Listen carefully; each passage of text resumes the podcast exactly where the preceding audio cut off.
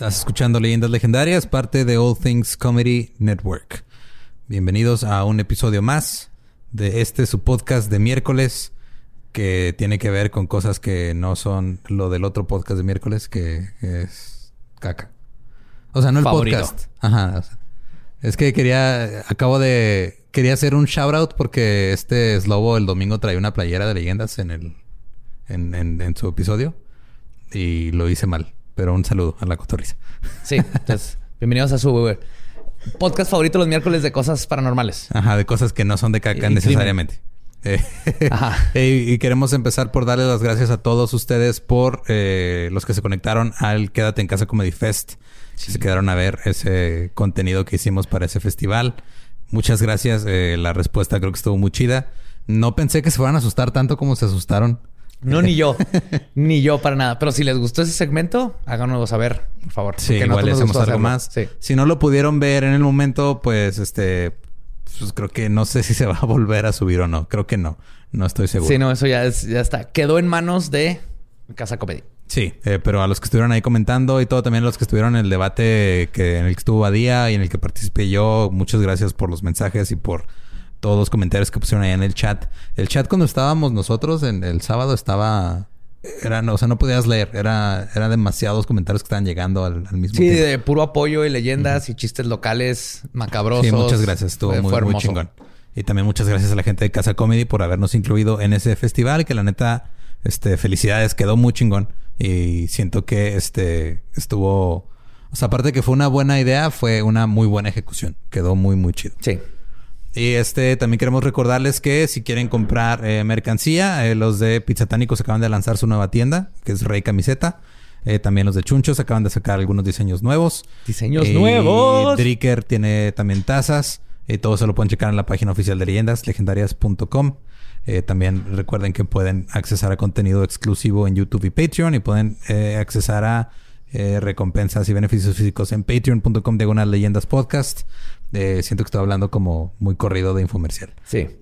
Y la bibliografía se están poblando poco a poco. Vamos de los más nuevos a los más viejos. Entonces es que se están buscando es, muy difícil. Ahí está. Es muy difícil poblar bibliografías. O sea, tienes que poner, tienes que convencer a las dos bibliografías de los primeros dos episodios a que tengan sexo. Y luego ya se van reproduciendo y se van esparciendo entre los otros episodios. Y los libros por, por naturaleza son, no, no son muy lujuriosos, que digamos. Sí. Se, se quedan ensimismados. Así es. es muy difícil. Pero este, vamos, ya, ya mero llegamos a, todos los episodios. Eh, creo que era todo, ¿no? Sí, eso es todo. Entonces los dejamos con el episodio 56, 5. 65, ¿no? 60, sí, 65. 60. Mira, los números ya dejaron de significar algo. Los días, los minutos, los segundos ya dejaron de significar algo. No sé qué día es. No, ni siquiera sé si estamos derecho o al revés. Estamos grabando desde el techo, probablemente ya no sé. Falta, miren, nada más falta una semana para que se acabe la cuarentena. No importa si están escuchando esto hoy miércoles o dentro de 30 años. Este, la cuarentena está aquí para siempre. Eh, los dejamos con el episodio que sigue de Leyendas Legendarias.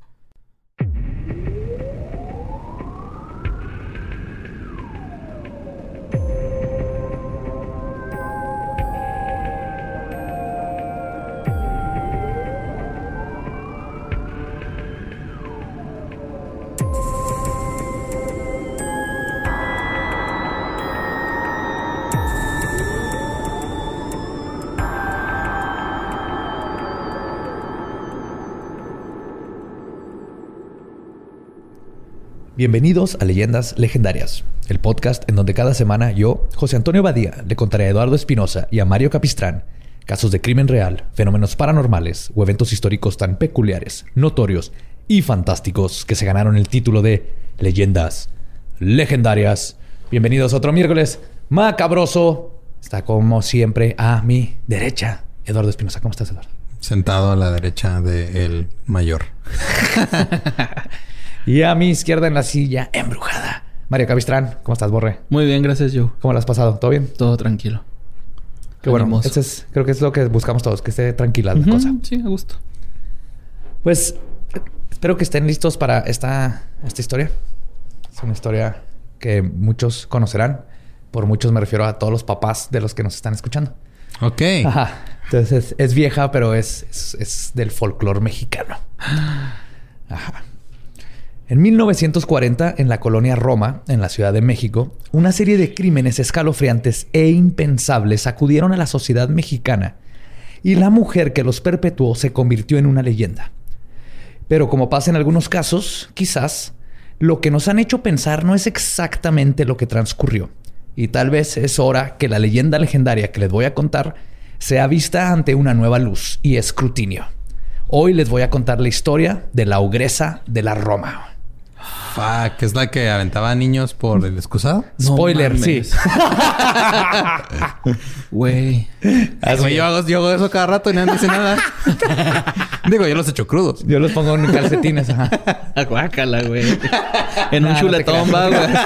yo nunca entendí. Ah, eras tú, sí, cierto, güey. Es que el otro día no me acordaba quién había, quién había dado el tip de meter el, una chuleta al micro. micro. Ajá. A mí me lo contó un amigo que le daba la baica, güey. Y me da mucha risa cuando me decía eso. Cuenta como cochada, güey. Yo eso el calcetín lo aprendí por series americanas. American Pie, ¿no? sí, series. Y, sí, es una referencia muy gringa el echarlos en un calcetín. Lo que sí me acuerdo es que yo nomás, así, cuando hacía mis cosas en, mi cama y luego me volteaba hacia la pared. Y ya, según yo, no pasaba. Desaparecían. en esta cosa que salía y luego se, se vaporizaba. y luego... Hasta un día que cambiamos, cambié la cama de lugar de mi cuarto después de eran una plasta amarilla que no se quitó. Le, di tres capas de cuidado. Sí, sí, es, cuidado. Jóvenes y hay, hay chavitos que ahorita están descubriendo estas cosas. Este, no, en la pared no, no se quita. o limpienla, limpienla porque no se quita. Y les voy a, así como una vez les sugerí no buscar un creepypasta, o les voy a sugerir que no busquen el, el tema de Reddit de el cum box. Ah, el cum box. o la bolsa, digo, la, caja, de semen. Ajá, la caja de mecos. No, busquen la caja de semen. Oye, ¿no te acuerdas de un programa de MTV donde iban así chavas a los cuartos de los vatos que las pretendían que eran. Ah, y les ponían una luz negra. Sí, güey, que estaban todo lleno así de. Así el cuarto del Joe, ¿no, güey? Ah, sí, morado, güey. Esa es otra cosa que tampoco les recomiendo. En mi etapa bien goth, eh, eh, compré un foco de luz negra. Deja tú que brillaran chingaderas. Eso no fue tanto. Era de que no veía ni madre, güey. O sea, lo terminé quitando porque me pegaba en todos lados, no encontraba nada. Todo se ve raro. Brillaba. Se ve, Todo radiante, ¿no? De cobalto 60, güey. El Joe brillando, güey, así de estrellas. Traigo algo en el ojo. brilla. Pues antes de comenzar, me gustaría citar una fuente muy importante para esta investigación que cambió toda mi perspectiva del caso. El artículo Crimen y Justicia en la Historia de México, de Nuevas Miradas, de Marta Santillán Esqueda. Porque estaba llevando este caso como cualquier otro y encontré esto y fue donde dije, ¡a la madre! esto tiene un twist bien vergas. Ok. Ajá. Felicita Sánchez Aguillón nació en Cerro Azul, Veracruz, México, a finales de los 1800, principios de los 1900. Justo por tratarse de estos tiempos, documentación sobre su infancia es escueta o no existente. Pero todas las fuentes coinciden en que tuvo una infancia tormentosa a manos de su madre, al grado de que la temprana, desde temprana edad mostró lo que podrían ser tendencias sociópatas al envenenar perros y gatos callejeros de la colonia. Además, es que digo también, pongámonos en contexto. O sea, cuando tú estás en una situación en la que alguien en tu colonia está envenenando perros y gatos, no te vas a parar así con analizarla. vas a comer un cacho de carne. Ay, a ver qué pasa, güey. A ver qué. Eh, me, está, me, está, haciendo de dudar, me está haciendo dudar bien cabrón de una vez que fui con mi papá a Veracruz y comimos unos tacos de barbacoa de a dos pesos el taco. ¿De dónde chingados venía? vino esa, esa carne, güey? Humana, así, ¿no? de ahí es mi abuelo. Bueno, no nació ahí, nació en Cuba, pero se fue a vivir de chiquito a Veracruz. Mi, abuelo, mi papá nació en Papantla, pero luego se crió en la Ciudad de México y luego terminó en Juárez. ¿Eh? Entonces era... era... umbilical. Ajá. Volando. así, nacen, así, nacen. Así nacen. a madre y fuerza centrífuga, cero dolor. Ajá. Eh, mi papá era de los pocos juarochilangos. porque había juarochos y, y juachilangos. Ajá. Era juarochilango. Era... Órale. Era amenaza triple. Épico. Además, el rechazo por parte de su madre creó en ella una psicopatología relacionada al mismo. ¿Qué? ¿Me estás diciendo que cuando tu mamá no te quiere te causa problemas a la larga? Al parecer, ¿tú crees? Wow. Después de 64 episodios nos vamos enterando. donde por el resto de su vida carecería patológicamente de un instinto maternal reflejada hacia los infantes y la misma apatía que ella recibió de su madre la presentaba con los demás. En la primera década de los 1900 estudia y se gradúa de enfermera y comienza a trabajar como partera. Por este mismo tiempo contrae matrimonio con Carlos Conde, un hombre oriundo de Cerro Azul y descrito como, y cito, de poco carácter, sumiso y codependiente. Qué feo, Condependiente. el condependiente. no, lo que iba es de que ese güey, si ese güey llega y se presenta con ella y le dice, soy un conde, no le estaba mintiendo. ¿Ves? Puedo. yo. Eso demuestra que puedo hacer un chiste peor que el anterior. Siempre. En todo momento. Ah, eso sí lo respeto totalmente. lo respeto bien, cabrón. Yo cavo hacia abajo y a los lados en diagonal me vale verga, güey. Me voy cavando hasta... 45, tres cuartos. Como este güey que hace albercas subterráneas, ¿no? Y así el de YouTube. Al poco tiempo de casados, dio a luz a dos niñas gemelas. Felicitas, este, adiós, felicitas, y Felicitas casi inmediatamente le propuso a su marido que las vendieran. De esa manera. Al dos por uno. No mames. sí. Oye, güey, una vez vi en, en, Mercado Libre que una persona. ¿Qué estabas buscando, güey? Estaba buscando ocho los cuincles, güey. Güey. Es que están bien chidos, güey. Están bien chidos. Güey, hay gente eh, en, No sé si sean pueblos o no sé, no me acuerdo dónde vi que era, güey. Pero, güey, la cambiaban por despensas, güey. Así los cholos Y, ah, o, decían, o, decían, que, también se llevaran a los niños, güey. Así las descripciones. O sea, tú, tú, llegaste buscando cholos y te... Te ofrecieron un escuincle cholo. sí, güey. Sería más barato el escuincle. Oye, no, qué triste. Sí, güey. Por despensas, güey. Los cambiaban, güey. A los cholos y a los escuincles. A los chavitos, güey. Así por despensa, güey. En Mercado Libre, güey. What the fuck? Simón. Qué feo. Pues espero que Mercado Libre haya cambiado sus políticas. Sí, Yo digo que no, mames. era así como sordero, ¿no? Así de esas que escribes y también niño y lo n punto i punto y punto o, ¿no? Acá. Wow, wow, wow, wow. Sí, güey, está, está, bien cabrón eso, güey. Cuando me di cuenta, ¿Y tienes un cholo escuincle? ¿No fue esas cosas que te despertaste después de una peda y tenías un cholo escuincle y, un, y un ahí? No, después le dije a un amigo y me, prestó uno, lo cargué, me llenó de piel muerta y lo dejé. Ya no me gustaron. Ajá, sí. es que son los cholos son... están bien chidos, pero necesitan mucho cuidado. güey. Sí, es también como los gatos, estos pelones feos, los esfinges. Ajá, sí. O los charpe. O, cualquier animal necesita cuidados especiales. Sí. Y más si son esos todos raros que... Más, más, que son de esos que fueron completamente en contra de la selección natural. sí. que han sobrevivido gracias a que necesitan esos cuidados especiales. Pues propuso esto para que de esa manera no tendría que cuidarlas y adquirieran un buen ingreso porque vivían en tiempos... Sí, no había mercado libre. Si tan solo hubieran inventado mercado libre en esos tiempos. Carlos Conde... Condenó... Pues más le decían mercado, ¿no? Ibas al mercado y los cambiabas por barbacoa. El mercado ejidatario. Creo por barbacoa, de hecho, lo escuincle. Sin ningún pelo. Carlos Conde condenó la idea como insólita, pero eventualmente cedió. Un tiempo después se arrepintió, pero ya era demasiado tarde. La venta se había concretado. No mames, o sea, ¿sí lograron venderlos? Sí. Ese acto también fue un golpe fuerte para la relación. Además de deshacerse de sus hijas, Felicitas era una mujer difícil, de mal carácter, y el periódico La Prensa la describió como, y cito, parece bruja con los ojos saltones, gorda, fea, más bien repugnante. ¿Que era prima de Bell Gunness? sí, es lo primero que pensé cuando leí esto. es la, es la Bell Gunness mexicana. Lo que hizo que la relación de Conde y ella no durara mucho. Cuando finalmente se separaron, Felicitas decidió irse a vivir a la Ciudad de México. Y es aquí donde comenzaría un nuevo negocio, quizás basándose en sus previas experiencias de tráfico de infantes y abortos. El rubro de su negocio consistía, al principio, en resumen, en soluciones postnatales. Gracias a sus experiencias como partera, ofrecía su servicio de forma clandestina donde mujeres solteras o que simplemente no querían o no podían cuidar o mantener un hijo, podían aliviarse con felicitas y como parte de su servicio ella se encargaba de conseguirles un nuevo hogar al recién nacido. El drenaje. Aquí, aquí nomás los Pinche tortugas ninja qué pedo, güey. Los mandaba a entrenar con Splinter. Yo estaba pensando que los mataba y los mataba, los echaba al drenaje, pero No, no, no. Vamos a, vamos a pensamientos bonitos para poder... Para poder... Ah, este, Ni que fuera tragar esto. Vamos a imaginar que todos estos se fueron a entrenar con Splinter. Su negocio en estos tiempos era altamente redituable, pero también riesgoso. En dos ocasiones fue arrestada cuando la encontraron en flagrancia intentando vender un bebé en las calles. Pues que ya los dejara vender ahí en flagrancia, que es por otro lado. pues,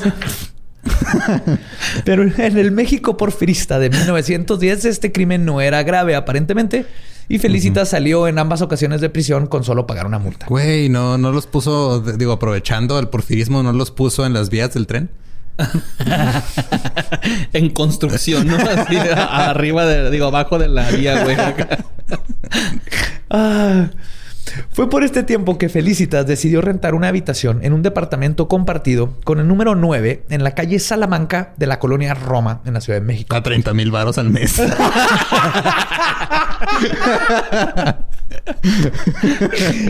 Güey, un chingo de bebés para pagar esa renta, güey. Sí, tenía que ir a lo pendejo, güey. Tenía que luego grabarlos, sacarlos en YouTube, hacer lives para poder completar la renta, güey. Aparentemente su casera y Rumi trabajaba casi todo el día y solo llegaba a dormir por las noches.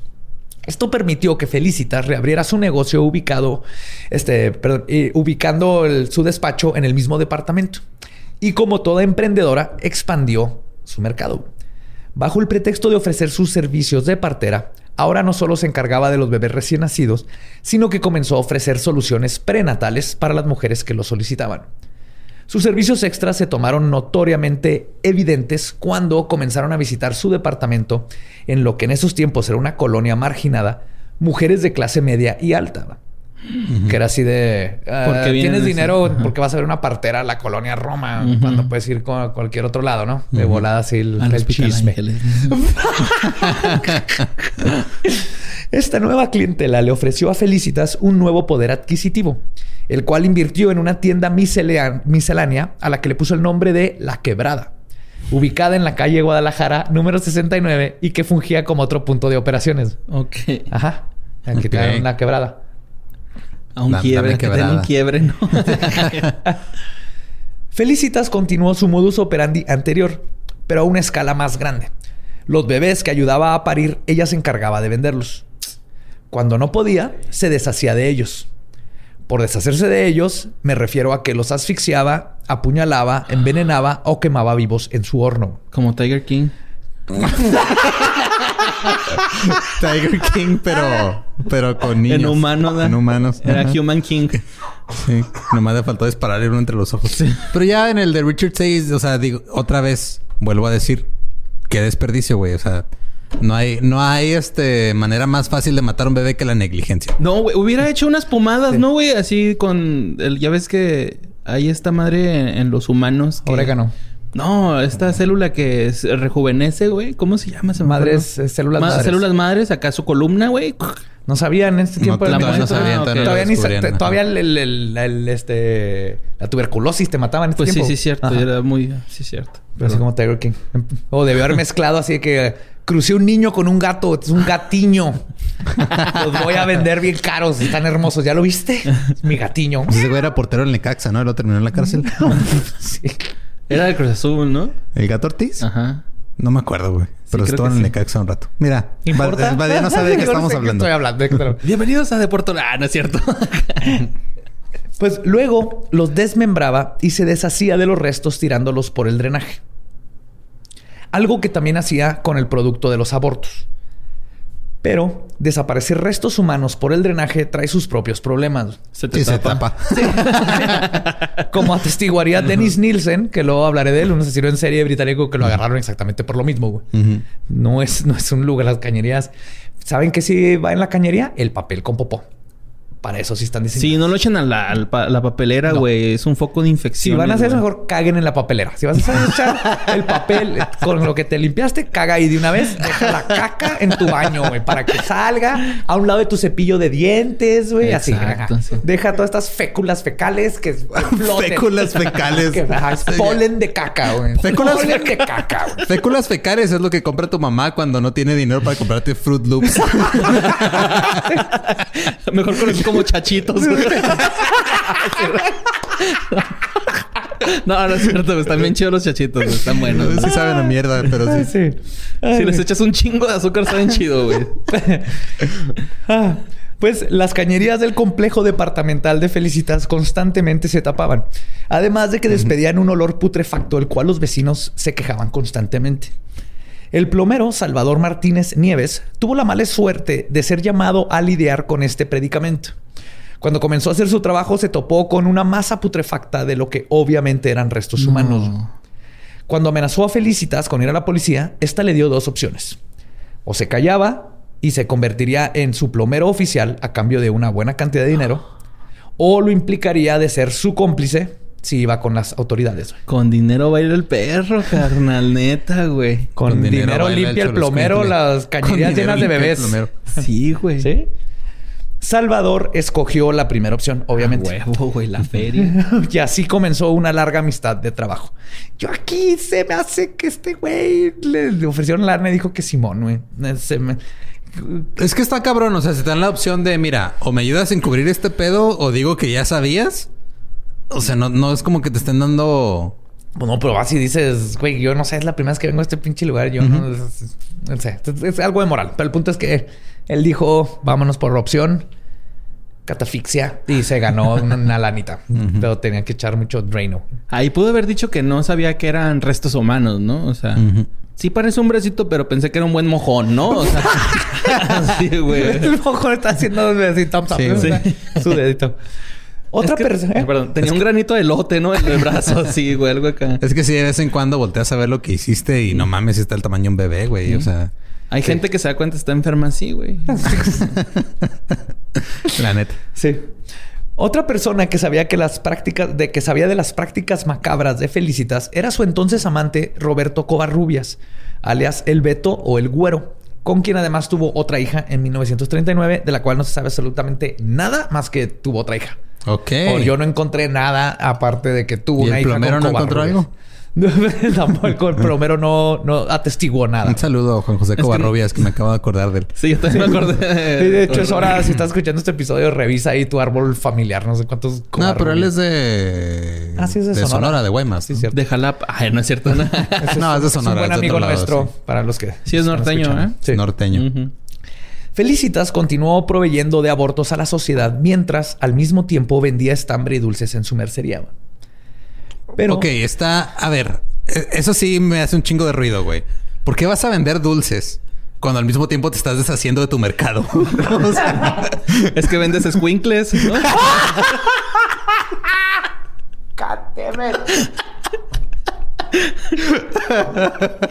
Pero un pedo rico. ¿Me da dos squinkles? ¿De cuál?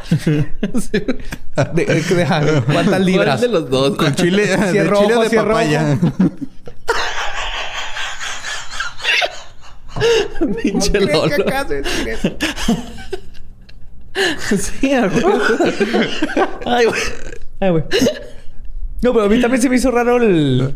Estoy haciendo trabajo A mientras vendo... Pero bueno.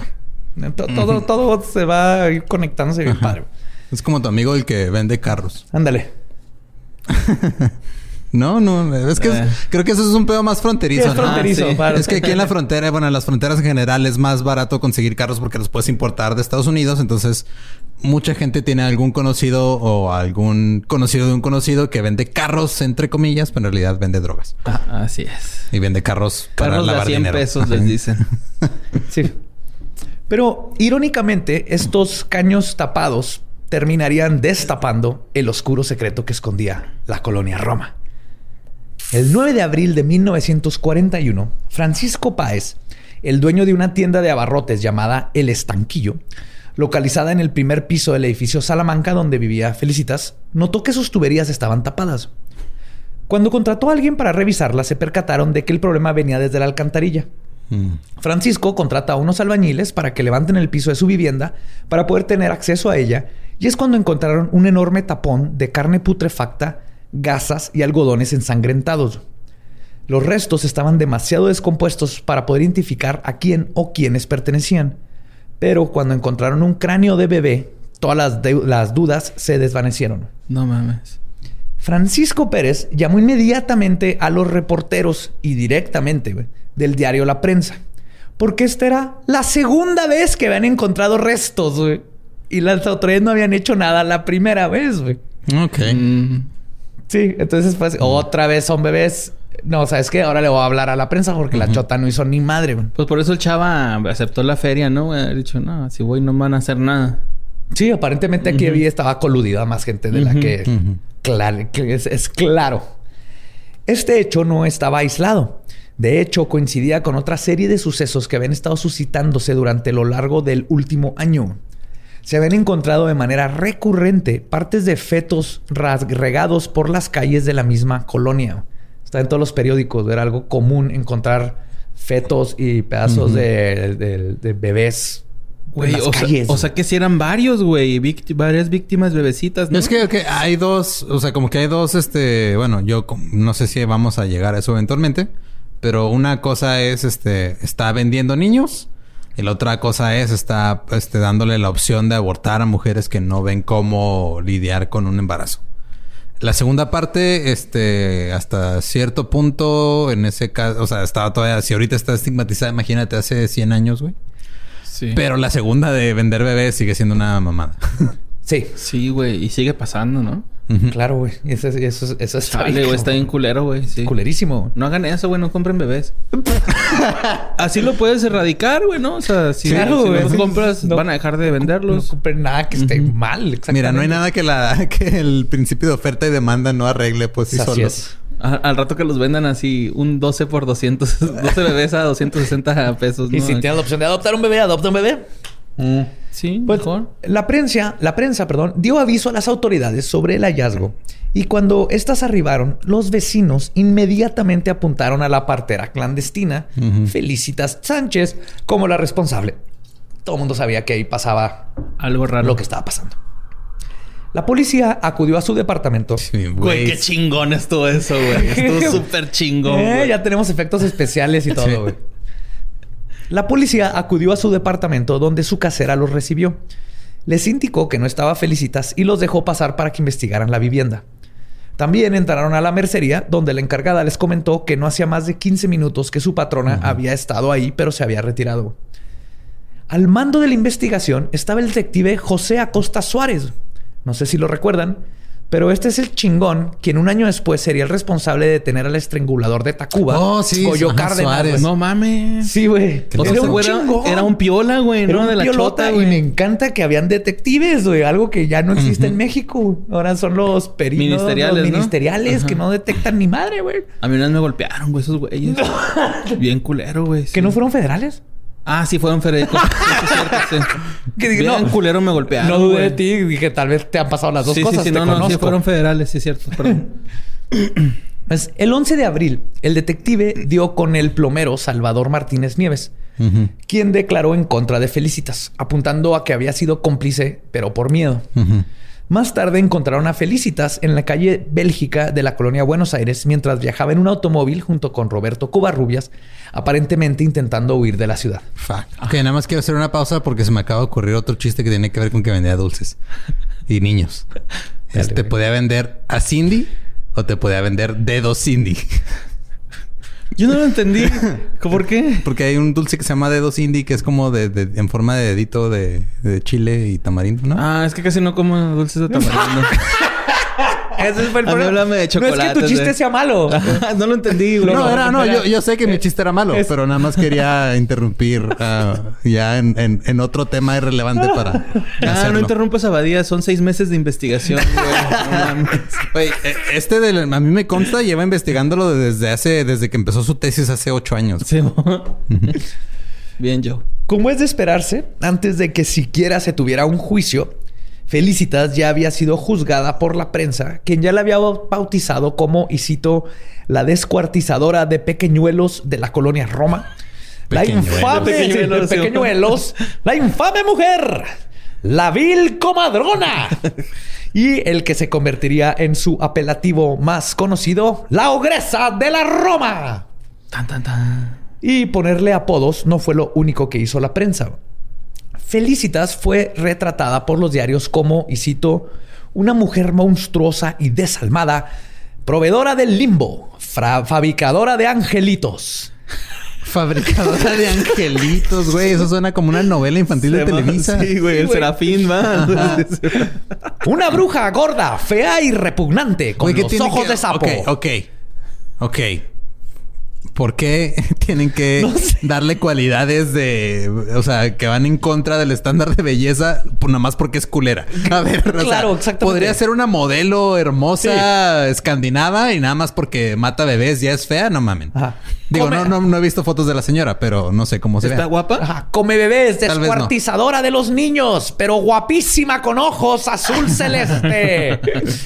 Nada más estoy tratando de, este, señalar una doble moral de la prensa, pero creo que estoy perdiendo yo solo. Sí, sí estaba... Pues, no, no. Pues, estaba normal. Era una mexicana, güey. Pero...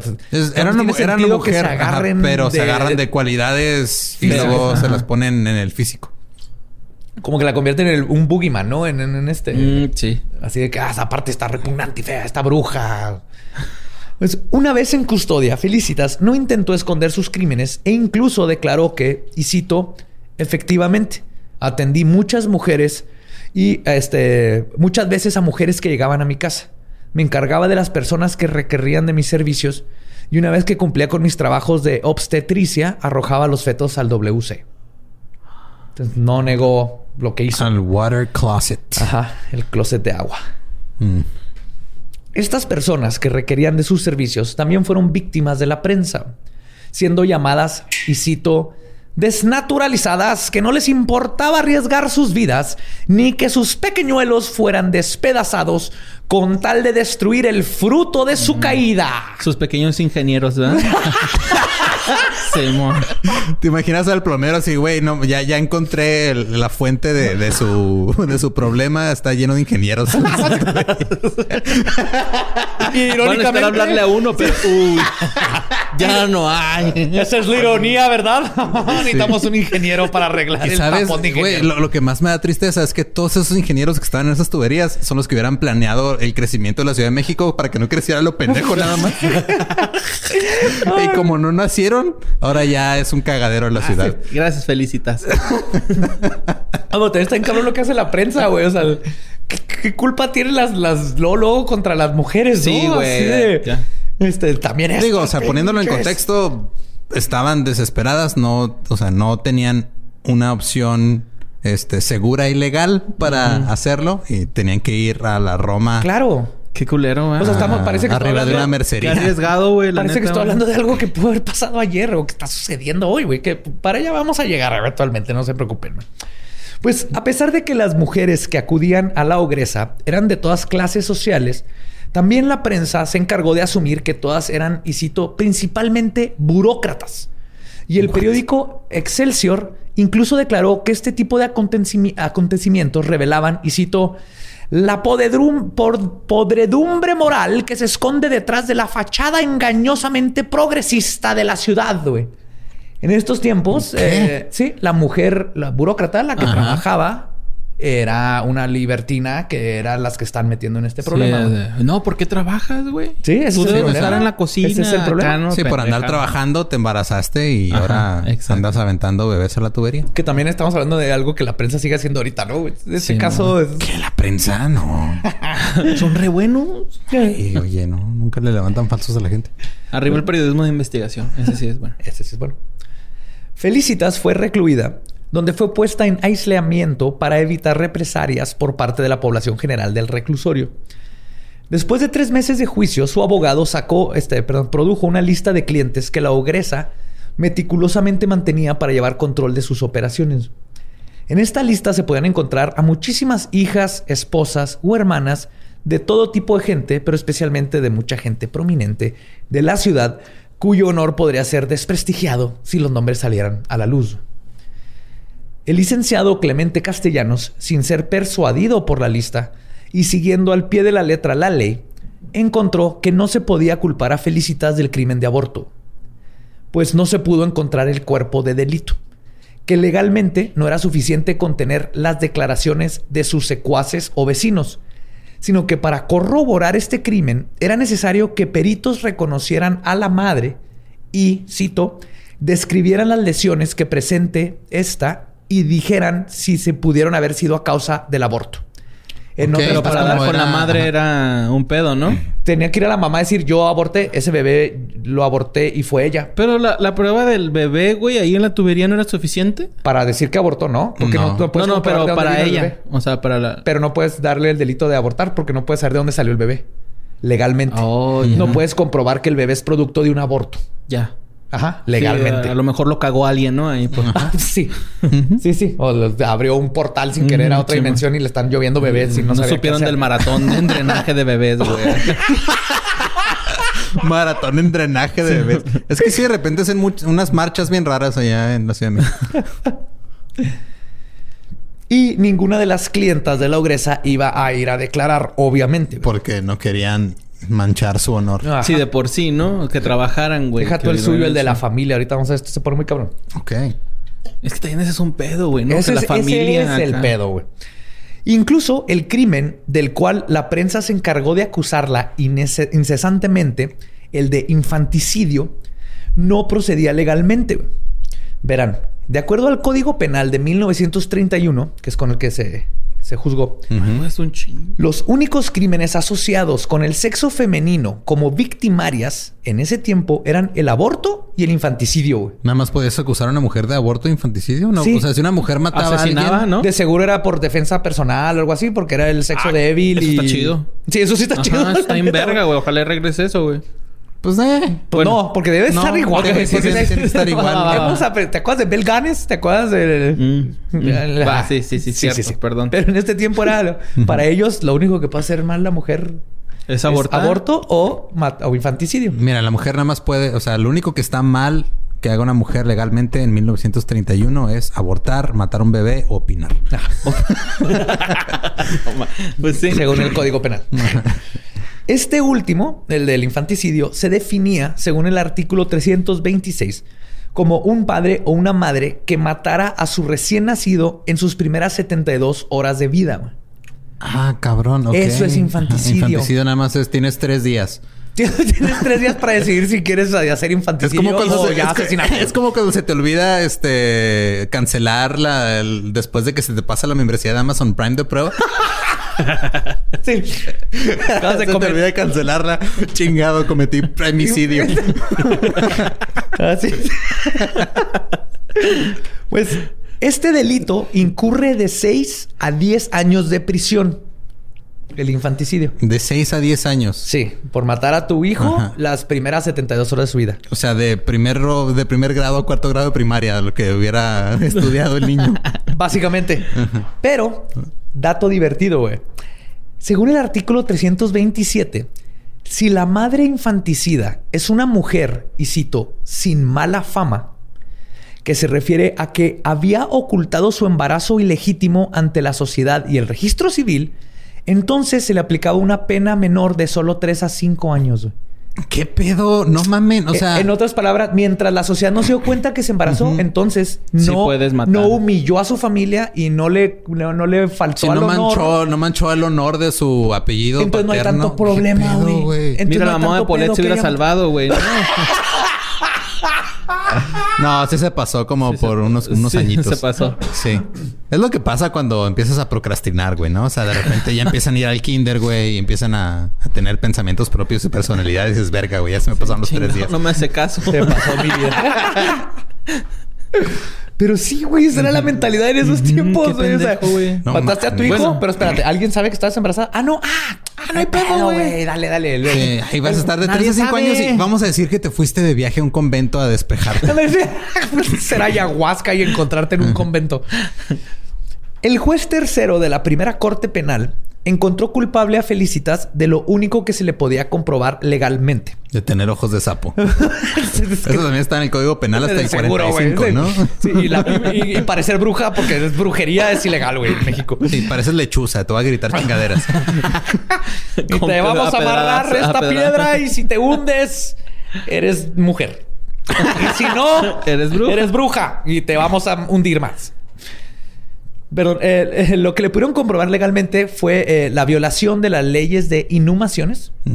Que esas se aplican mucho en Estados Unidos, también lo aplican acá rato porque es bien fácil de probar. Sí, que... Que, que trataste un cuerpo mal. Porque hay muchas leyes donde un cuerpo tiene que ir a una funeraria, tiene que ver todos estos procesos. Y el, el... Te pueden chingar en caliente nomás por manejar mal un cuerpo. Como manipular, ajá. Ajá. Y eso es una forma que a, huevo lo agarró por eso, ¿no? El otro fue delitos en contra de la salud pública y responsabilidad clínica y médica. Ninguno de estos crímenes eran considerados graves y su condena no excedía los seis meses de cárcel, así que le fue se le fue otorgada la libertad bajo fianza. Oh, ok. El ex esposo de Felicitas, Carlos Conde, pagó la cantidad de 600 pesos, equivalente a más o menos 600 mil pesos de hoy. Ah, ok, ok, ok. Ajá. No como en Casas Grandes que atropellaron, güey, te salen 75 pesos. no, era, era poquito más, ¿no? 80 pesos. Eh, me acuerdo que eran menos de 200. Sí, pelada, güey. Si atropellas a un güey, te, te Ok, contexto. Contexto. No atropellamos a nadie. Una multa de Una multa normal porque me dio una U donde no debía. Sí, fuimos a dar show de estando para Casas Grandes. ¿Quién íbamos? Íbamos tú. Pepe Meléndez. Pepe y, Tania. Tania iba con nosotros, ¿no? Fuimos a cenar después del show. Eh, Borre dio una vuelta en, en U ilegal. Lo paró la policía. El día siguiente fue a pagar la multa. Y, güey, traíamos pisto y no se dieron cuenta. No se dieron cuenta, sí es cierto. Le di un vaso con agua que tenía ahí desde ese día, güey. Por eso nunca bajen sus vasos con agua. y, luego al día siguiente que fueron Pepe y, Borre a pagar la multa, este estaban que te salió también como en 70 pesos, ¿no? Y que estaban viendo el estaban viendo el código de validad y salía bien barato atropellar un güey. Sí, los atropellas a un güey te sale más barato que el darte una vuelta en un güey. es real, güey. Salía casi lo mismo, ¿no? O sea, creo que sí estaba un poquito más caro, güey, pero era, era un pedo de era, era 200 pesos o menos. Me acuerdo mucho de eso porque fue de, güey, no mames. O sea, con lo que traigo, o sea, con lo que me pagaron ayer del show para atropellar a varios. ¿Así? ¿Ah, sí, estaba padre. O sea, no atropellamos a nadie. Sí. bueno, yo atropellé una de un güey, pero no. no, no, Era un punto de ropa y llamaste al 911. Todo Ajá, sí, sí, sí. Pero después de esto le pagan los 600 mil pesos y la ogresa salió libre, pero solo de prisión. La prensa y la nota roja se habían dedicado a destruirla ante la sociedad e impartirían su propia justicia. El 16 de junio de 1941, Felicitas, con su reputación destruida, se levantó de la cama y le avisó a su pareja Covarrubias que iba a la cocina. Escribió tres cartas y luego bebió pentobarbital. Que ¿Qué se, es eso? se utiliza como, ah, como anestético y en combinación con otros agentes. ¿Analgésico? Anestético. ¿De anestesia? Ah, es anestesia. Creí que era, era nomás este como. No, no, anestesia. De hecho. Creí que era como morfina. Este, junto con otros agentes, eh, es lo que los veterinarios utilizan para la eutanasia animal. Ah, Cuando tienes que ver a dormir a tu perro, es ah. parte de lo que usan es este pentobarbital. Lo, lo, duerme y, se lo ya le pone porque andaba en perra la señora, ¿no? no, se lo tomó porque eh, Felicita Sánchez se quitó la vida. sí, qué culero la, o sea, que la prensa te lleve al suicidio. Sí, güey. Pues es lo que pasó, güey. Es lo que pasó, güey, la neta. pasa seguido, ¿no? no, sí, hay mucha gente que le destruye la vida a la prensa, güey. Porque sacan nombres del... Te acusan de un crimen y lo sacan antes de... La, gente te juzga antes de que haya un juzgado, güey. La gente hace... Él es culpable. Por eso en Estados Unidos tienen esta cosa donde este, si la prensa se pasó de vergas y todo el mundo sabe, tu abogado puede pedir que tu juicio sea en otro estado donde no conocen tu caso. Para que sea objetivo. Porque ya toda la gente de ahí ya está así de que a huevo que fue él. ya está sesgado el juicio, El, bueno, el jurado más que nada, porque siempre manejan un jurado de gente random que le llega al correo así, güey, tienes que ir a la corte a ser jurado. Yo no voy cuando me toca hacer de casilla, güey, jurado, güey. Pues por eso en México no funciona eso porque la gente le valdría madre exactamente. Entonces hizo sus cartas y finalmente Felicita Sánchez se quitó la vida. Pero la leyenda de la asesina en serie, conocida como la ogresa de la Roma, viviría para siempre. En sus notas explicaba su abatimiento ante el desprestigio social vivido, así como ante los abusos de su defensor, el licenciado Enríquez, quien embargó parte de sus bienes como cobro de sus honorarios y mintió al decir que ella le había traspasado la tienda donde trabajaba, lo cual propició que el dueño del local lo demandara por robo y fraude, güey. O sea, aparte lo de la chingó el abogado, güey. No porque México, güey. sí, o sea, salió, todo el mundo la veía como esta monstrua ogro que mata bebés. Eh, le robaron su negocio, le quitaron todo, güey. Pero salió. Pues salió, ajá. O sea, estaba afuera, pero ya se, suicidó porque tenía todo esto. Y en una de las cartas decía, y cito, este, Beto, refiriéndose a, a Covarrubias, eh, dirás al licenciado que el traspaso no se efectuó y el que verdaderamente va a traspasar se llama Ponce, que el, dueño de la casa ya le había hecho contrato porque a él lo engañaron diciendo que yo, lo, yo decía, adiós, Beto. Esas fueron sus únicas palabras para Covarrubias. No manches. Es decirle, este güey nos jodió. Este, bye. Estúpido. no, prácticamente, güey. Ahí arréglate como puedas. Pero ahí no acaba la historia. Un mes antes de que la ogresa se quitara la vida, el 9 de mayo, otro asesino en serie, con el mismo modus operandi, que descuartizaba bebés y se deshacía de los restos en el drenaje, fue arrestado tras una redada judicial en su consultorio gracias a la intervención de la detective Esther Figueroa, quien entró como agente encubierta al consultorio y encontró al doctor Manuel González de la Vega con una joven secretaria soltera de 18 años de nombre Teresa Fernández, quien se encontraba desangrándose y al borde de la muerte. No seas mamón, güey. Güey, Esther Figueroa, quiero saber más de ella. Era una detective undercover. Ahí andaba y trampó. Estaban en otros tiempos. ¿Qué tiempos, güey? De detectives y... Ay, la ley de antes, qué chino estaba. 8 de marzo, 1937. Qué bonito sería que fuera así, ¿no? Que los policías este, se entrenaran y después de cosas suben de rango y los son detectives, coronel, comandante. Ajá, y lo con, con pedo de alcoholismo, güey, así, ¿no? Y, y son. Y gabardinas. Ajá, sí. sí tengo que la... tu placa, Gutiérrez. Estás fuera de control. Sí, infringe la ley, pero de todos modos son este, acá, ¿no? Chidos. Les pone su pareja y siempre son. Un pinche Sin City, güey, ¿no? Sí, sí, sí. Qué chingón, güey, qué chingón. Pues la prensa se enteró del macabro incidente. ¿Por la prensa es la prensa en general o el mismo que chingó a.? Sí, la prensa, la prensa que chingó a. Sí, me refiero a la prensa en general de ahí de la ciudad, que ah, estuvo en la nota roja y los que los mismos que se encargaron de la. no, no, y era el Excelsior y la prensa, la prensa, o sea, el, así se llamaba uno. Pues la prensa se enteró del macabro incidente y la nota roja se llenó del encabezado y cito anciano médico detenido, acusado de grave delito. Ah, chinga tu madre, güey, dos veces, güey. más para que se den cuenta de para dónde voy con esta historia, güey. Vean nomás cómo tratan. Fue en mayo. Ella para junio es cuando sale de la cárcel. Exactamente lo mismo. Güey. El encabezado del día siguiente era así una fe de ratas. Y el nuevo encabezado decía, este, secretaria importuna a indefenso doctor con su sangrado. Cuando va a abortar por andar de piruja. Libertinaje por la modernidad. ¿Cómo son los encabezados del PMD? Se desnuda ante la afición o algo así, güey. Cuando salen las morritas estas acá, desnudas. Yo no, yo no compro esas porquerías. Ah, es de esos ah, periódicos de nota roja. No, güey, no. Ah, pues, el periódico...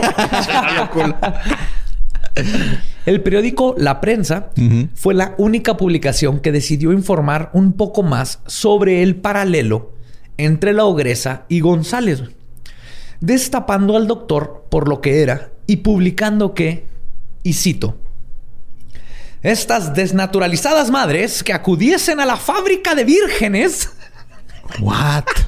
del doctor González, quien provocaba de 20 a 30 abortos diarios para cubrir las faltas de las madres o para interrumpir sus embarazos sin el consentimiento de sus esposos, desencadenando escándalos y seguros divorcios.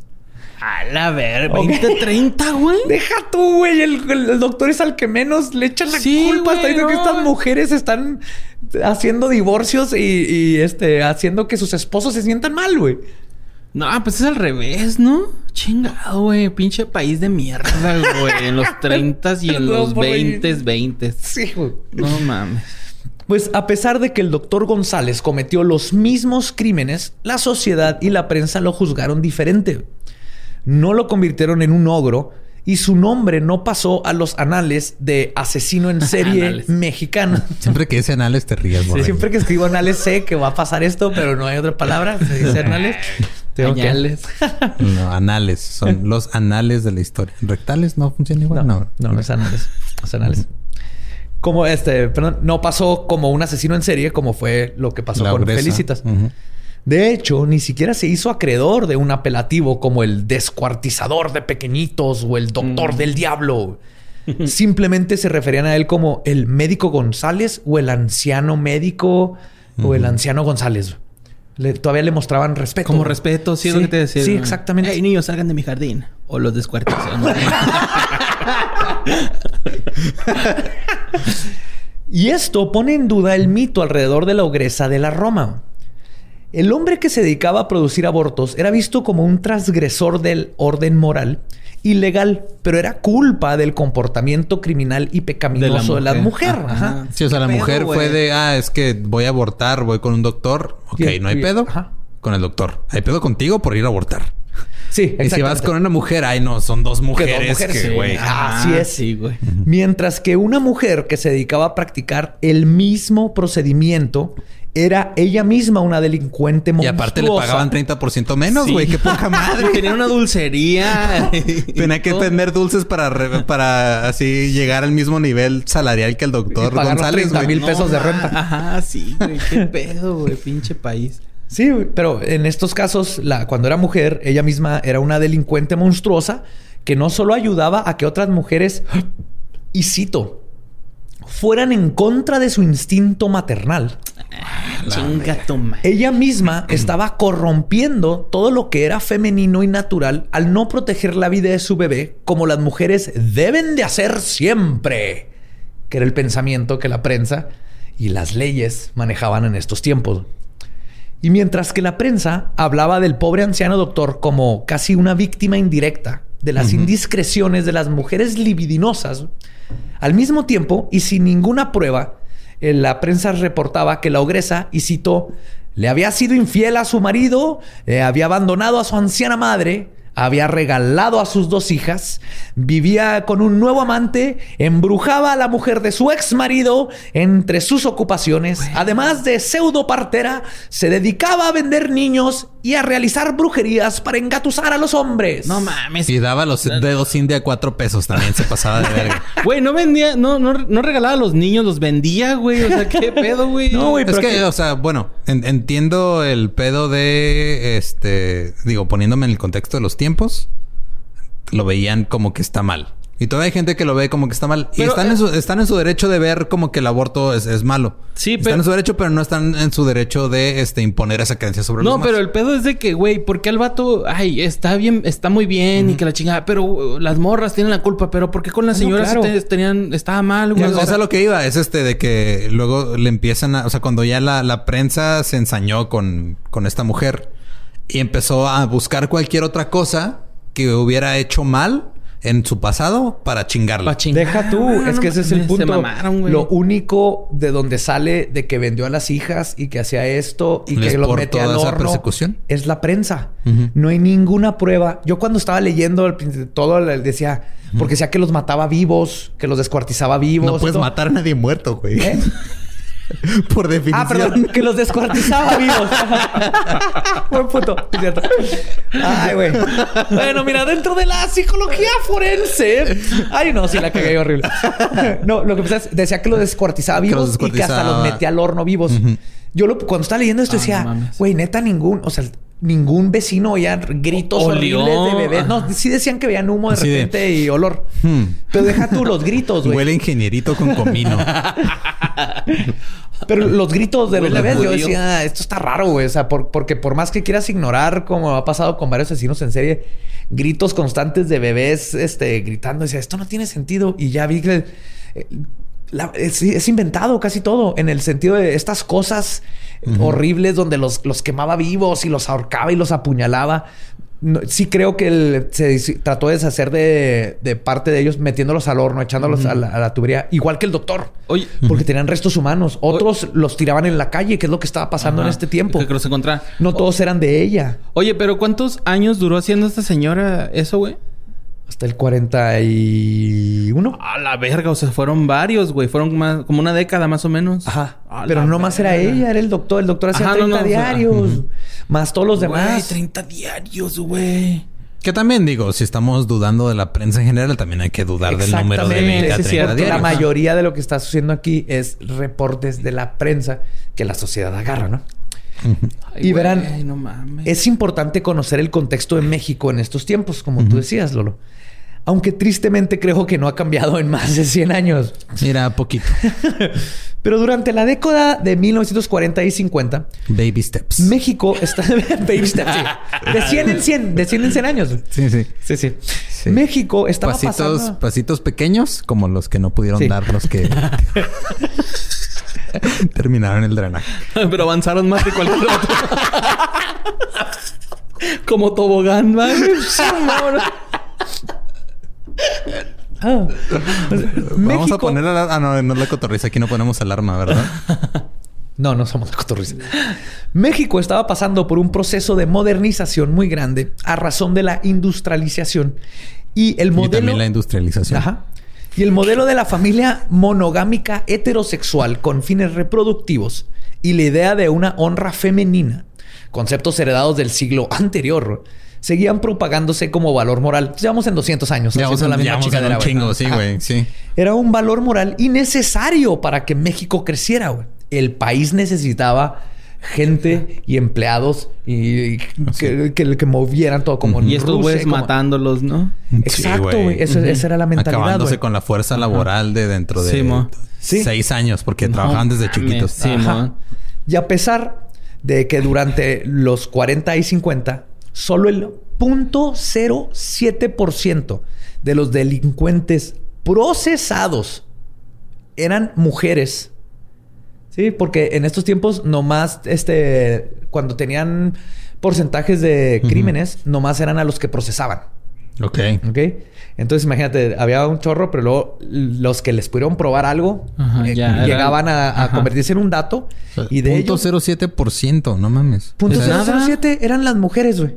es 7 de cada 10 mil, güey. Ajá. En un país, ah. sí, exactamente, güey. Exactamente. Y eran en un lugar donde nomás, cuando como era aborto o este, infanticidio, güey. Era lo único que te podía procesar en la cárcel, güey. Punto 07, güey. Aún y cuando solo eran el punto 07, güey. La sociedad tradicionalista consideraba que el hecho de que las mexicanas se modernizaran, es decir, y cito, que buscaran desarrollarse a través de actividades ajenas al espacio doméstico, como el trabajo o la educación, hacen peligrar la estabilidad de la familia, entendida como una institución fundamental para el progreso individual y social. Y por lo tanto, la criminalidad de practicarse un aborto radicaba no solo en lo inmoral, sino en que era una falta social, antinatural y un crimen contra la sociedad mexicana misma. Entonces estaban no, punto 07 y de todas decían todas las mujeres se están saliendo a trabajar y se están haciendo criminales todas, güey. Ay, no, no. ¡Está valiendo vergas! Pues ¿cuál es el, el ¡Traen falda, morra! ¡Traen falda! ¡Traen falda! El miedo es este. ¡Ya aprendió a leer, morra! ¿Qué voy a hacer? ¡No mames!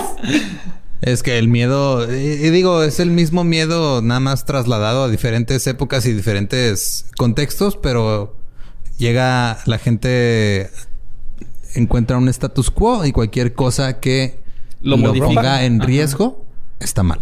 Sí.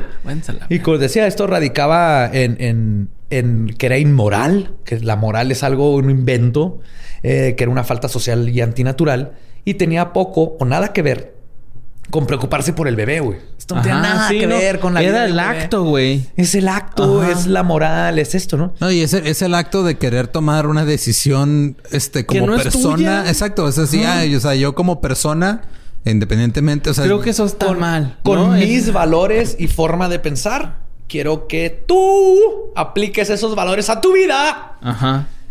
Ajá. Porque ya aprendiste a leer y luego vas a leer otras pendejadas, eso está mal. Sí, amor. Nos va a mandar a todas a la verga, güey. Pues esta modernidad era culpada por convertir a las mujeres en criaturas libidinosas y pecaminosas, al grado de que el estadista de ese tiempo, José E. Iturriaga, opinaba que el hecho que las mujeres trabajaran provocaba una actitud de autosuficiencia económica que confería al matrimonio una estabilidad menor, Pues como se sabe, y estoy citando esto, como se sabe, la solidaridad de la familia radica en la dependencia económica absoluta de la esposa con respecto al marido. Es casi lo que decía Tesla, güey. Pero bueno, Tesla se distrajo en sus chingaderas. Pero luego se le atravesó una paloma y se fue. Ay, Tesla y la paloma. y es gracioso que los redactores del Código Civil post-revolucionario, todos hombres, claro, en su mentalidad progresista y queriendo imitar a otros países europeos que ya estaban rompiendo con estas pendejadas, decidieron establecer un régimen de igualdad entre los cónyuges con respecto a la gerencia del hogar, educación de los niños y la administración de los bienes. Dijeron, oye, esto tiene que ser igual en Europa, ya lo están haciendo.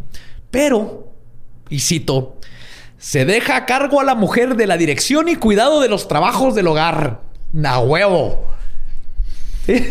Todos somos iguales, pero la casa la limpia la mujer. Usted cocina. Sí, sí, sí, sí. Esa, fue uf, nuestros grandes este, códigos civiles que hicieron por revolucionariamente. Entonces tenemos ya 200, 100, 200 años haciendo las mismas chingaderas. Sí, güey. 200 años, güey, cagando la verga, pues, güey. documentados, porque hace 300, no sé cómo andábamos, güey. pero, sí, güey, sabemos que vivimos 200 años, estamos haciendo las mismas pendejadas, güey. Ok. Este. y, el. pues así que conociendo el contexto de ¿Y los el final feliz, ¿dónde está? así que conociendo el contexto de los tiempos, el caso paralelo del doctor González y el importante trabajo que hizo la prensa para crear el mito de la ogresa, basado todo en una mentalidad arcana, moralista y patriarcal del momento, tenemos que preguntarnos si la podredumbre moral que se esconde, que esconde la fachada engañosamente progresista, representada en este caso como Felicita Sánchez Aguilar, no era más que una partera que junto con el doctor González y cuantiosos colegas más, igual que ahora, ayudaba a mujeres que se encontraban en situaciones difíciles, pero que no tenían otro medio para atenderse y que, igual que ahora, la estúpida noción de que la mujer no puede decidir sobre su propio cuerpo y cuyos lineamientos para decidir sobre el mismo, en lugar de estar basados en la ciencia y no en la moral, crearon y crean un ambiente de ostracismo basado en una desigualdad de géneros que terminaron poniendo en peligro vidas, creando traumas y destruyendo familias. Y en el caso de Felicitas, formando un mito alimentado por la prensa y criado por la sociedad, que vivirá por siempre en la historia mexicana sobre una ogresa que quizás solo estaba haciendo un trabajo necesario, que la sociedad insiste en pretender que, que si lo ignora y lo prohíbe, va a desaparecer. Exacto. Y creo que ese es el mensaje donde, y si Felicita le dejamos decir la ogresa, o si empezamos a ver el contexto y los datos. Y es otro caso como Batori. Y es, que también, o sea, se, ha visto, digo, eh, creo que cada vez se vuelve más notorio, pero desde antes, desde esos tiempos, güey.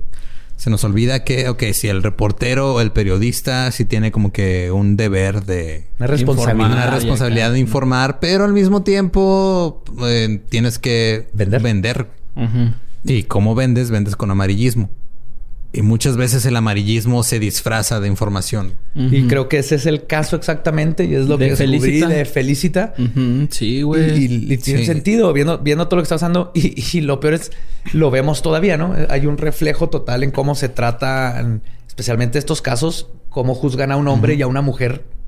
Hicieron exactamente lo mismo. El doctor tapó sus caños con este, restos de bebés. Igual que Felicitas. Güey, Felicitas se la comieron viva. Y no estoy justificando, pero como tú dices, en esos tiempos no había una forma legal, una forma este, saludable y, y este, cosa, segura. Es segura. Pero ahorita lo hay, güey, y es el pedo, güey, que no, no se practica legalmente, güey. Pues ¿Qué pedo? No es legal. Porque seguimos discutiendo estas cosas que hace 100 eh, años. Güey, 100 años. Y por eso digo yo, o sea, el, tratar de ignorarlo o prohibirlo no lo va a hacer desaparecer. Esto es algo que tenemos lidiando con él más de 200 años. Ya cuando, pero cuando está la ley y empieza todo esto, entonces eh, la, solución no ha funcionado. Estamos haciendo lo mismo una y otra vez. Estamos decidiendo sobre el cuerpo de las demás personas basándonos en fundamentos morales y echando a perder vidas. Hemos visto como hasta cosas tan sencillas como madres que terminan solteras y se echa a perder su vida, su hijo le va de la chingada porque la familia la corrió de la casa porque se embarazó y no le dan otra opción más que tienes el hijo. Te voy a correr de la casa, no, no puedes abortar, no, no puedes hacer esto, no puedes hacer lo otro, vas y te chingas. Eso se le pasa al hijo, el hijo lo golpea al hijo, tenemos otro asesino en serie. Esto lo hemos, son ciclos y ciclos de sufrimiento. Todo porque no hemos puesto en la mesa una conversación bien eh, científica, viendo todo esto que está. Pero es por querer, es por querer imponer este la moral y la moral, este, digo, venga donde venga, pero depende. Pero la moral por lo regular viene de una religión. Sí. Casi, casi todas las bases, o sea, la moral en sí no debería venir de, pero muchas de las bases de la moral actual oh. en muchos países viene de la región. Intenté, intentar imponer eso en un código penal, un código civil o en la sociedad en general trae problemas. Entonces hay que revisar y tratar de imponer eso en, en las demás personas. O sea, mm, si tú estás en contra del aborto, ok, no, abortes, tú no lo practicas, pero tú no vas a imponer eso en otras otra personas. Persona. Y menos legalmente, ¿no? ¿no? No puedes hacer ilegal algo que tú crees. Es como si yo quisiera hacer ilegal ir a misa. Ajá, ándale, Es como si yo, exactamente eso. Yo estoy en contra de que la gente vaya a misa, entonces va a ser ilegal y lo voy a hacer ilegal. Y así, ¿qué me importa si la gente quiere a misa que vaya a misa? Yo no quiero a misa, yo no voy a misa. Y es, y es el misma, la misma postura moral. Cualquiera nos podemos poner en cualquier postura moral, güey. Así de Indiana Jones 4 es la mejor Indiana Jones que existe. No, vete a la verga. Y se va, vamos, a borrar las otras tres. Ya no existen, se van a borrar de los anales de la cinematografía. mira, hay límites y te estás pasando de verga. es donde marcamos la línea. No, pero claro, el punto es ese, ¿no? La ley, específicamente, aquí estamos hablando de la ley, se debe basar en hechos, ciencia y fin. Y aparte hay cosas ilegales, güey, que no se pueden reprimir, güey. O sea, ¿estás de acuerdo? O sea, hay cosas ilegales, güey, que sí, güey, te pueden afectar a la larga. Va.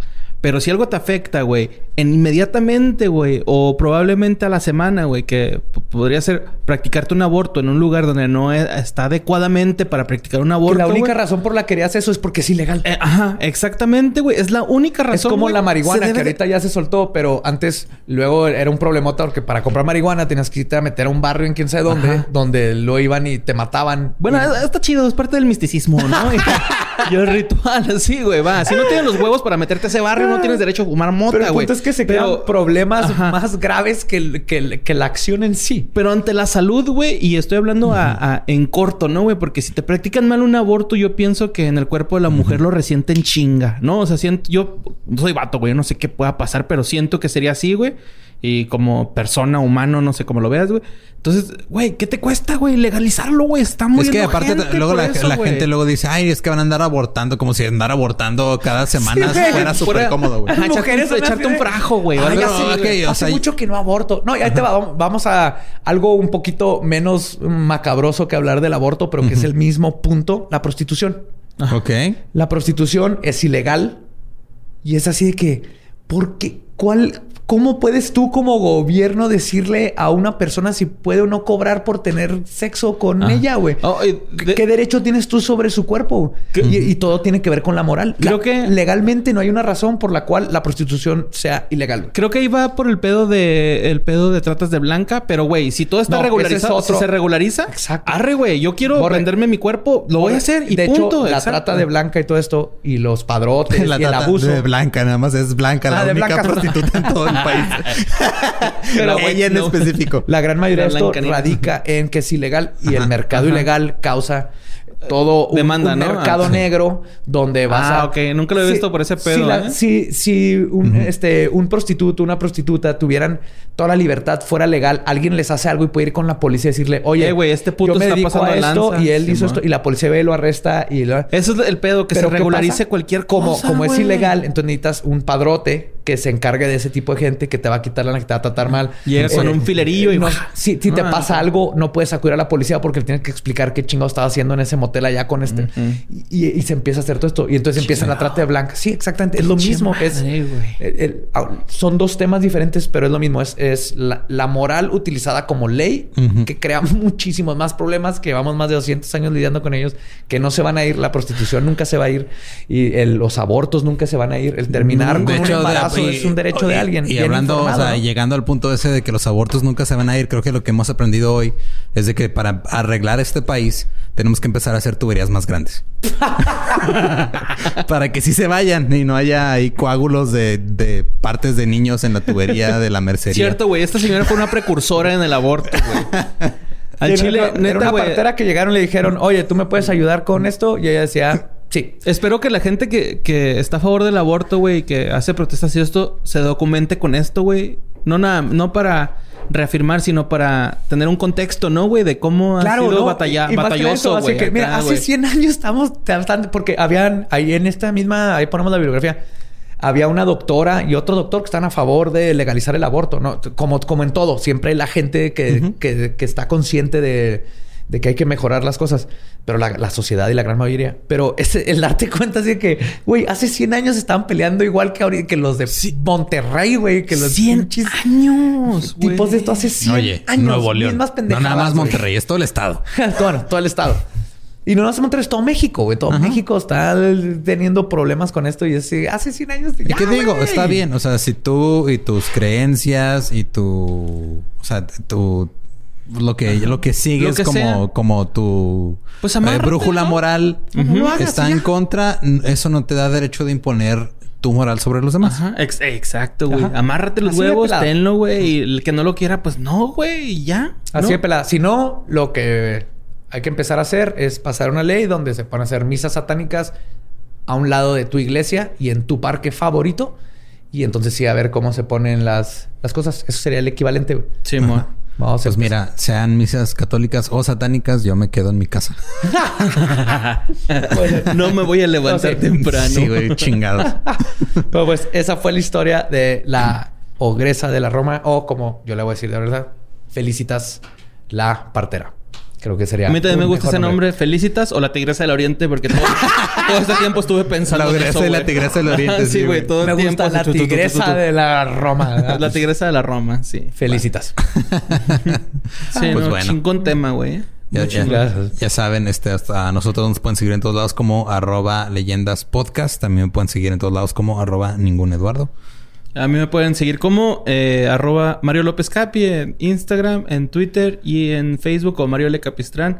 Mario López Capistrán también, pero pues ya no puedo aceptar gente y sigan qué fue de ellos, ¿no? Porfa. Y a mí me encuentran como Elba Diablo.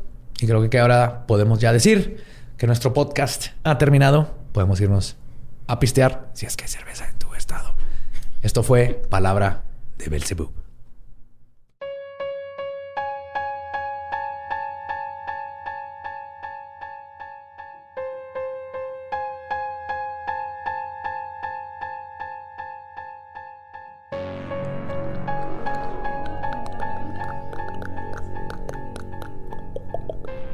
¿Ya estamos grabando?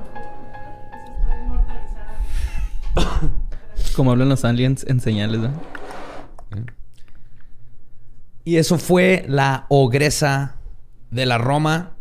Y claro que tengo que decir, y coinciden todos, que lo más importante es la educación sexual para no tener que llegar al grado de tener. Sí, no, mija, está vaya ahí con la de la hablando. tiendita, ella, le- ella le ayuda. Sí, exactamente. Le va a dar La un tecito. No, quería dejar muy claro que el, el punto no es que la gente vaya y aborte. El punto es que esa sea una opción segura. Pero lo más importante es que haya educación para no llegar ni siquiera a tener que, al menos que de plano sea muy necesario. Porque nadie se levanta y diga, ah, dice, ay, ¿sabes qué? Vamos a la tiendita. Ajá. Vamos a la tiendita. No, sí. Quedar anticonceptivos y mucha, mucha educación. Entonces, mientras esas dos cosas no se casen, la educación sexual y el aborto seguro no, no se va a prevenir todo este pinche desmadre que no ha parado en 200 años. En fin, antes de volvernos tres hombres explicando el aborto, eh, vamos a cambiar de tema. Eh, han estado preguntando mucho y mandando muchos videos de, de, luces en el cielo. Y la mayoría, ya lo hemos mencionado antes, este eh, han sido pues cosas, satélites o cosas. hay unos que así te dicen, ah, cabrón, qué pedo, eso porque se movió así. Pero en específico en España y Reino Unido empezaron a reportar un chingo de avistamientos de luces. Pero un chingo. Al grado de que tuvieron que salir a decir, no son ovnis, son los satélites de Elon Musk. Ah, el Starlink. Starlink. Entonces, este. De pues hecho, Elon Musk ya está este, mejorando la tecnología para que no brillen. No tanto para no asustar a la gente, sino porque los astrólogos.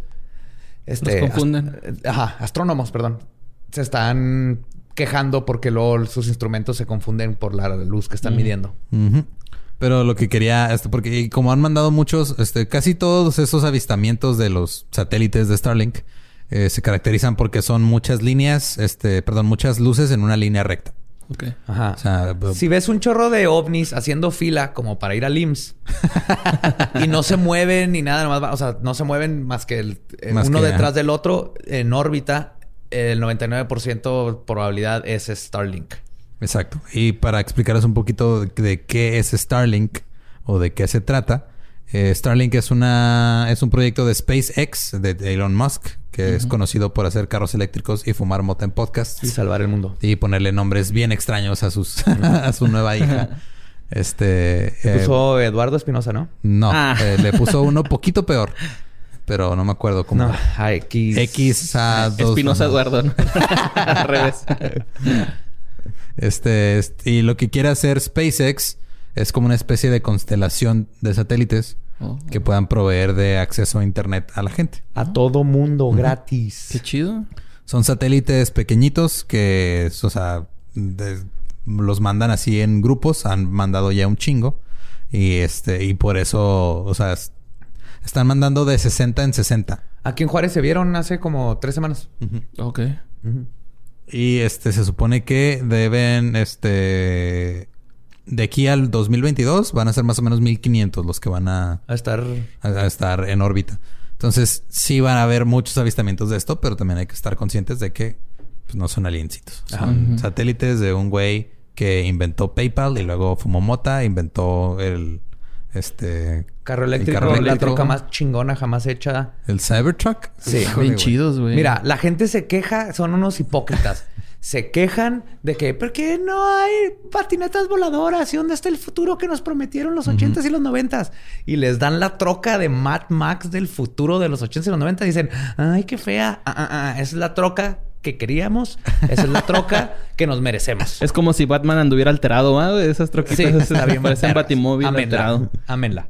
Ah, entonces, este, lo que estuvo pasando en, en España, sobre todo, eh, empezaron a finales de marzo, pero eh, sí hubo, por esto mismo de la cuarentena y por esto mismo de que en España la están sufriendo bastante con lo del coronavirus, mucha gente lo usó como una especie de escape, ¿no? Así como una distracción. Mm. Entonces empezó a volver este muy, muy, muy viral, según lo, lo que me estuvieron mandando. Ajá. Y este, al grado de que las mismas autoridades tenían que decirles que no son ovnis.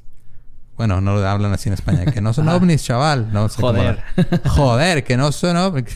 Coño, Brancio, que esto no es una nave española voladora. Si tenían otro nombre, va. Sí, las naves del espacio exterior. Coño, Velancio, esa no es una nave cósmica. ah, qué padre. Este, ellos inventaron el idioma, así que nosotros podemos hacer lo que queramos con él. Sí, eh, porque en él les entiende. Échenle ganas. Pero sí, el último lanzamiento fue eh, en junio, no, perdón, el 22 de abril fue cuando fue el último lanzamiento, que fue cuando más se reportaron luces en el cielo. Sí. Eh, hay otro programado para junio, eh, pero no tiene fecha todavía, está nomás planeado que se haga. Van a mandar otros 60, entonces es probable que en junio otra vez vayan a ver las redes inundadas de gente reportando luces en el cielo. Que recuerden que no todas las luces en el cielo. Eh, todas son ovnis y no sabes qué es, pero no todas son naves espaciales. Exacto. O sea, para una persona que nunca ha visto un avión, y ve un, avión, es un ovni porque no, no ha identificado. Sí, si ves un chuchufantle volando por tu casa, es un ovni. Es un, porque nadie aquí sabe que es un chuchufantle. Un chuchufantle. ¿no? sé qué es. Es algo que me acabo de inventar, pero pues va a ser no identificado, ajá, el chuchufantle. Y el este, lo que sigue es que la neta, el, el proyecto en sí de Starlink está bien chingón, Porque si quieren como hacer que el internet esté en todos lados y que sea más fácil para la gente que no puede accesarlo ahorita, tener acceso a él. Sí, imagínate, va a cambiar la forma en que plantamos este, y toda la agricultura, porque ya en, lugares donde no había agricultura, no, no, había agricultura, no había internet para la agricultura, porque ahorita ya se programa qué vas a poner, cuándo lo vas a quitar, cómo vas a cortar, ya va a haber. Y para países como lugares este, en África, eso les va a cambiar la vida completamente. Ok. Que es lo que falta, que todos estemos más conectados y tengamos acceso a lo que o sea, Y por fin van a poder ver el meme de eh, Amame Mie. O sea, ese, ese meme va a trascender culturas, güey. Sí, ese meme ya va a estar en todos lados. Pero no se agüiten. La luz que se cayó en Brasil en un lago. Esa sí. Esa no es un Starlink, ni un satélite de Starlink, perdón. dejo busco aquí el, artículo que también mandaron. Y se ve cabrón, ¿verdad? Eso fue el 15 de mayo. Dice, durante la noche del miércoles afuera de Río de Janeiro, en Majes se, observó. Eh, y que sí, este... Eh, también, o sea, es que también coincidió, coincidió que el 20 22 de abril había sido el lanzamiento, pero esta madre que se cayó no era. No, no, no. Esta madre vino, no se enteró que estaba cancelada la liga. Llegó a ver el fútbol brasileño. Y cuando dijo, ¿cómo que ya no, puedo ver al Sao Paulo? Se tiró a un lago. ¿Cómo que no está Ronaldinho? ¿Cómo que está en la cárcel? No, ya lo sacó Samuel Hablan como yucatecos. Sí, Brasil hablan... Pero es que, o sea, entre más al sur llega a Sudamérica, es más yucateco el acento. Pare de sufrir.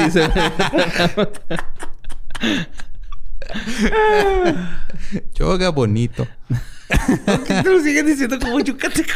Pues es que sí hablan los portugueses, güey, como yucatecos. No, güey, no hablan así, pero bueno. Bueno, cuando eh. tratan de hablar español. ¿Y qué más? no, nomás era... Es de esas veces que dices, ah, mira qué padre que hay gente viendo cosas en el cielo, pero qué mal pedo que no es lo que quiero. Pero sí, entonces, si ven, eh, están haciendo fila, satélite este, Starlink. Ajá, si se están cayendo a lagos, probablemente es un alien pedo. El de Brasil estamos esperando a ver qué pasa. Tengo mucha esperanza porque es un país latinoamericano y ahí somos, somos pésimos para guardar secretos y, esconder cosas. Y hay mucha gente con celulares y así. Esperemos que salga nueva información. Por eso no hemos dicho nada porque no sabemos más información que lo que salió en los videos. Entonces, dedos cruzados, que ahí cayó el nuevo Ronaldinho que viene de Alpha Centauri. Pues sí, es que o sea, es talento de otro planeta. Ah, claro. sí. Bueno, más bien tú dirías eso, pero del fenómeno. Del fenómeno. De Ronaldo. Sí. Porque es ese, o sea, solamente un ser de otro planeta pensaría que ese copete rapado culero que se dejó era buena idea. Ay, pero se lo dejó por una bonita causa, ¿no? ¿Por qué? ¿Para verse, güey? No, es que su chavito no lo reconocía en los juegos. Y se dejó el copetito, güey, para que lo reconocieran. Ah, se hubiera pintado el pelo con Arctic Fox. eso, fue, eso fue gratis. Eso fue gratis. Nos queremos. Los queremos, Arctic. Ah, bueno. Eh, pues muchas gracias por escucharnos otra vez este miércoles. Este... Y ya, ¿no? Sí, nos escuchamos el próximo miércoles. Mantengan los ojos al cielo, que es lo que estaba pensando, que tal vez ahorita en cuarentena, como en España y en, en, muchos lugares la gente tiene más tiempo libre, no tiene que ir a la oficina está volteando a ver más el cielo, está grabando más, se están habiendo más avistamientos. No todos son extraterrestres, pero hay más ovnis. Porque... Pero mínimo estamos más pendientes de lo que está pasando. igual, igual con cosas paranormales están saliendo un chorro de cosas porque antes el fantasma a las 10 de la mañana es cuando movía los platos, cuando tú estabas en la oficina y ahora estás en la casa todo el día y el fantasma no puede. Ya ves más cosas. Qué, incómodo, ¿no? Es como, es como cuando tu mamá te decía, Ay, vengo, mi hijo, voy al mandado. Y, luego regresaba. se le olvidó las llaves o algo y ya, había, ya estaba la, la, página medio cargada de porn. Ya, ya estaba la primera parte del pezón. Pero tenías que apagar la computadora, güey. La tenías que apagar porque no podías hacer otra cosa. Desconectarla, güey. Ajá, la desconectabas. La desconectabas, te hacías el dormido. Y los iba tu mamá y nomás entraba a agarrar las llaves y se iba. Y ahora era volver a empezar y ya perdiste 15 minutos preciosos. Sí, en lo que se prende. para cargar una sola imagen. Así como, así como nos llegamos a sentir todos, este, así se sienten los fantasmas ahorita que están trabajando en home office. Sí, si pueden de vez en cuando, nomás abran la puerta y digan, ahí vengo, voy a trabajar y háganse pendejos afuera un rato, 20, denle 20, 25 minutos a sus fantasmas. De que estén a gusto. Este, domésticos. Sí, también piensen, o sea, ya también tienen toda la cuarentena acumulando ectoplasma, tienen que dejarlo salir de alguna forma. Déjenlos que se froten en los jamones, eso es lo que hacen. La cosa esa blanca que le sale al jamón, ¿se han visto? Es ectoplasma de la frotada de tu fantasma. no es tóxico, no se preocupen, pero de ahí viene, si se lo habían preguntado, de ahí viene esa cosa blanca que se le hace al jamón.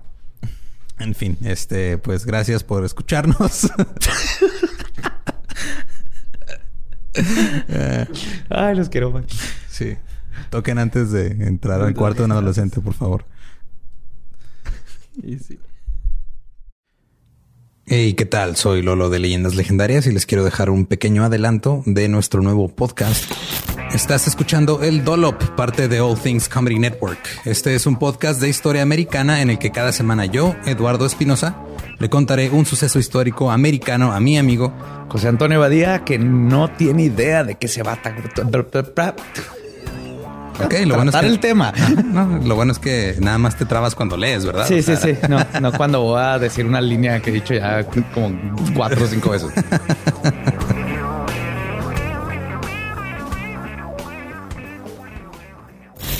De joven comenzó a trabajar en barcos y en 1816 fue capturado por el pirata Jean Lafitte en la costa sur de Texas.